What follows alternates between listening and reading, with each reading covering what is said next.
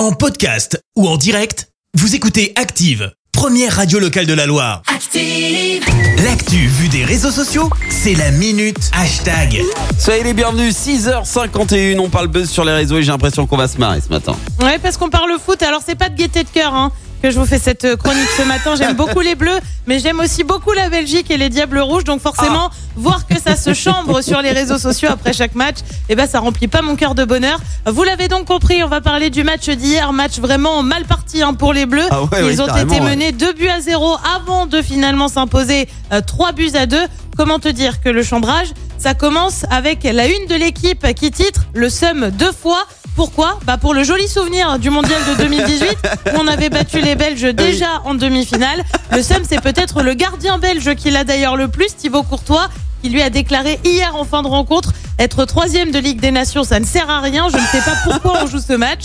Belle ambiance. D'ailleurs, tu as des internautes qui ont fait des captures d'écran de Courtois en 2018 et hier soir avec ce message. La collection se complète petit à petit.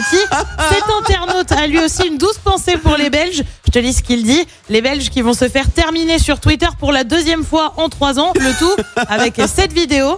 Pleure, ça fait du bien.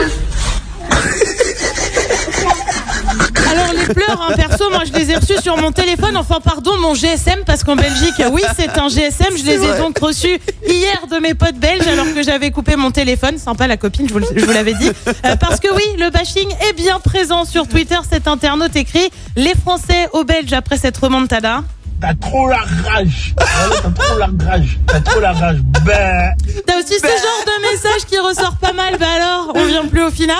Tu retrouves des c'est plus la Belgique, c'est la Belgifle. Franck va plus loin. Bravo à la Belgique qui va pouvoir ajouter un second coq sur son maillot pour avoir presque battu la France. C'est mérité. Bref, les Belges, j'ai qu'un truc à vous dire ce matin. Ça va pas être une journée facile. En attendant, les Bleus, eux, en finale. Ce sera dimanche face à l'Espagne. J'adore les réseaux sociaux pour ça.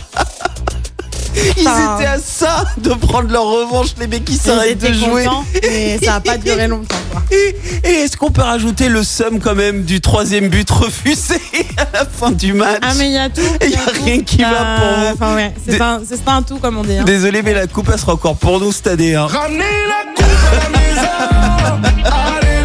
Allez. Allez, Alors, je sais belle pas si journée les est pour nous Belges. les Espagnols, mais clairement elle est pas pour les Belges. Merci, vous avez écouté Active Radio, la première radio locale de la Loire. Active.